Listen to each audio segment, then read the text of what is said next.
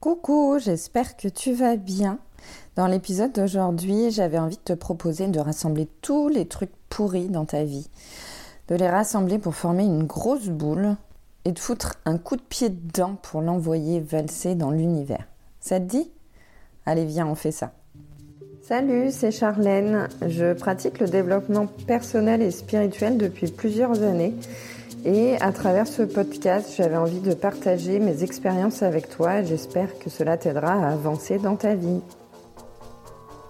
Avant de rentrer dans le vif du sujet, je t'invite à t'abonner, à aimer le podcast, à le partager pour impacter encore plus de monde. Comme d'habitude, je te remets toutes les infos utiles dans la barre de description, mon lien vers mon compte Instagram, ma chaîne YouTube et surtout mon site internet où tu peux retrouver plein de ressources gratuites à télécharger, mes services et puis euh, également mon adresse mail pour me contacter euh, si tu veux juste m'envoyer un petit message ou euh, si mes services t'intéressent. Alors parfois tu as l'impression que ta vie elle est pourrie ou en tout cas certains domaines de ta vie, il y a des trucs qui te conviennent pas, qui te plaisent pas, qui te font ressentir des émotions négatives, des trucs desquels tu te plains. Et la bonne nouvelle, c'est que tu as le pouvoir de changer tout ça.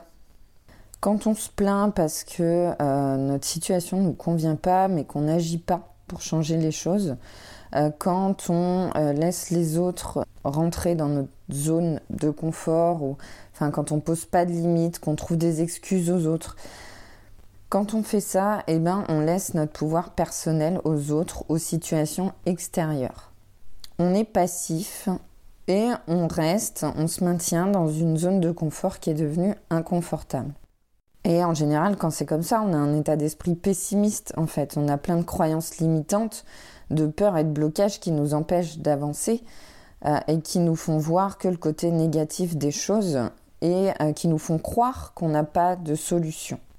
Par exemple, tu as un boulot qui te plaît plus, mais tu fais rien pour changer ta situation t'as un patron, euh, c'est un vrai con, euh, tes collègues ils sont relous, euh, t'as trop de charges de travail ou tout simplement ton métier te nourrit plus, ça te va plus.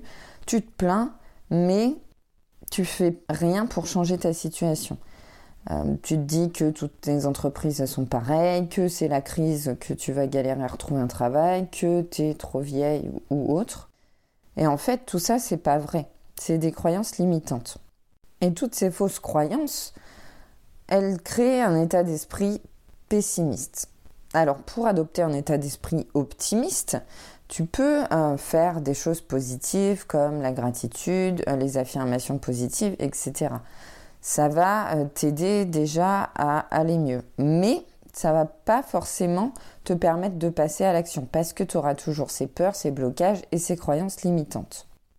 Donc peut-être qu'au lieu de te plaindre de ton boulot qui te plaît plus, tu vas te dire que tu vas adopter un état d'esprit optimiste et tu vas te dire que bah au moins tu as un salaire tous les mois, tu peux payer euh, ton logement, tu peux payer tes factures, tu as un toit sur ta tête, t'es pas à la rue, euh, tu as de quoi te chauffer, t'as pas froid, tu as de quoi manger. Euh. et donc tu vas voir le verre à moitié plein plutôt qu'à moitié vide. Mais tu vas pas bouger tes fesses pour changer ta situation.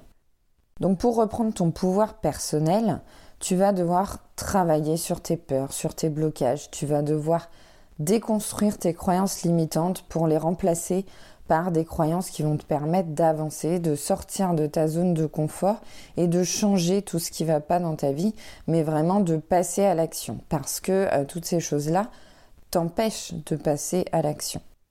Si tu ne l'as pas déjà fait, je t'invite à écouter les deux épisodes précédents.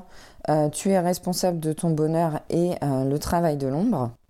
Faire ce travail, euh, à la fois changer ton état d'esprit, être plus optimiste et en même temps faire ce travail de l'ombre, va te permettre de reprendre ton pouvoir personnel et d'arrêter de laisser ton pouvoir aux situations extérieures et aux autres ta vie, ce que tu manifestes, ça vient de toi, des énergies que tu envoies. Si tes énergies, elles sont bloquées, si tu n'agis pas, si tu restes dans ta zone de confort, les choses autour de toi ne vont pas changer.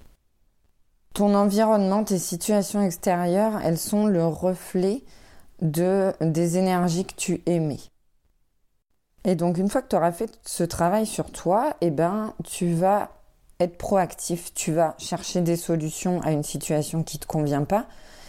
Tu vas adopter un état d'esprit plus optimiste vis-à-vis de cette situation. Ça va te permettre de débloquer les choses et d'être de, plus créatif et de trouver des solutions et de tester. Tu vas agir, passer à l'action et tester des choses pour, euh, bah, pour améliorer ta situation et pour changer ce qui ne te convient pas. Et là, tu reprends vraiment ton pouvoir personnel. Je te donne un exemple tout bête. Euh, par exemple, ton travail ne te convient pas. Mais tu te dis que bah, si tu veux changer de boulot, par exemple, tu as, envie de changer de secteur d'activité, mais tu dois faire une formation. Mais tu vas pas lâcher ton boulot et faire une formation parce que tu as quand même besoin d'argent pour subvenir aux besoins de ta famille. Donc tu vas te dire, bah, du coup, je le fais pas. Je peux pas me former ou alors, si je me forme et que je garde en même temps mon boulot, ça veut dire que je vais devoir bosser, euh, me former le soir, le week-end.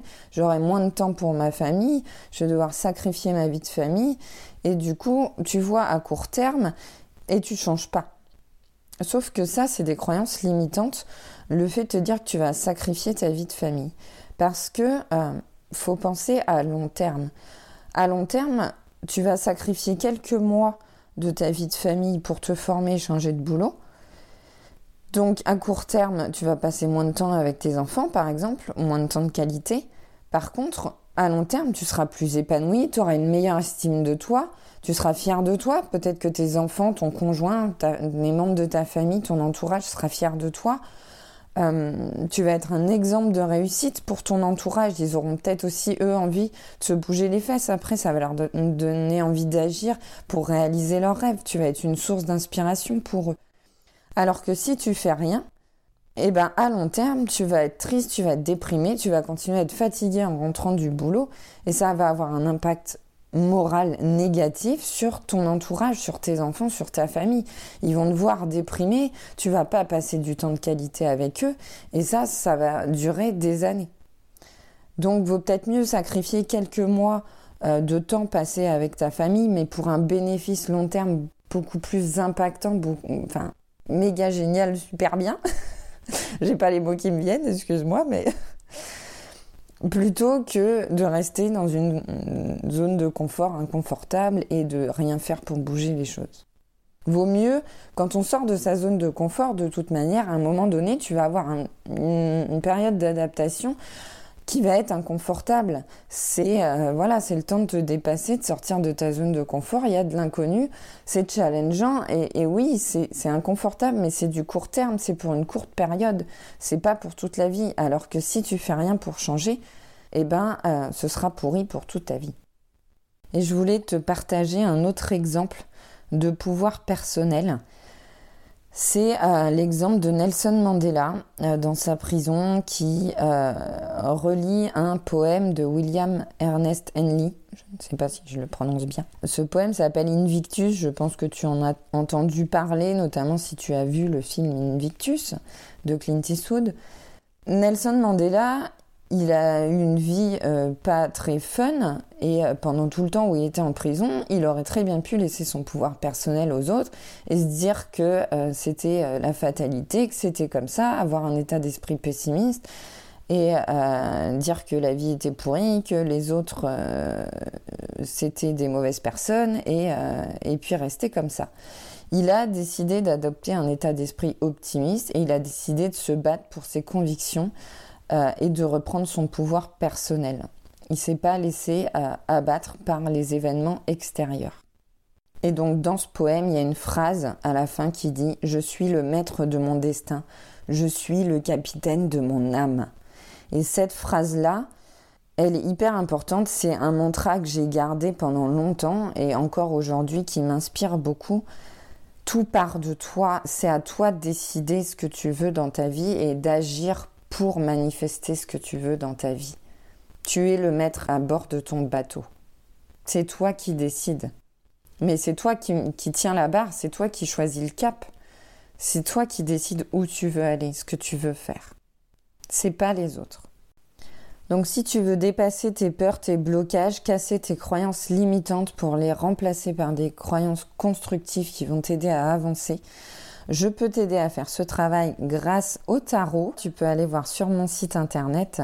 Je te propose de t'accompagner dans ton travail de l'ombre. Voilà, j'espère que cet épisode t'a plu. Moi, je te dis à bientôt pour un nouvel épisode et je te fais plein de bisous.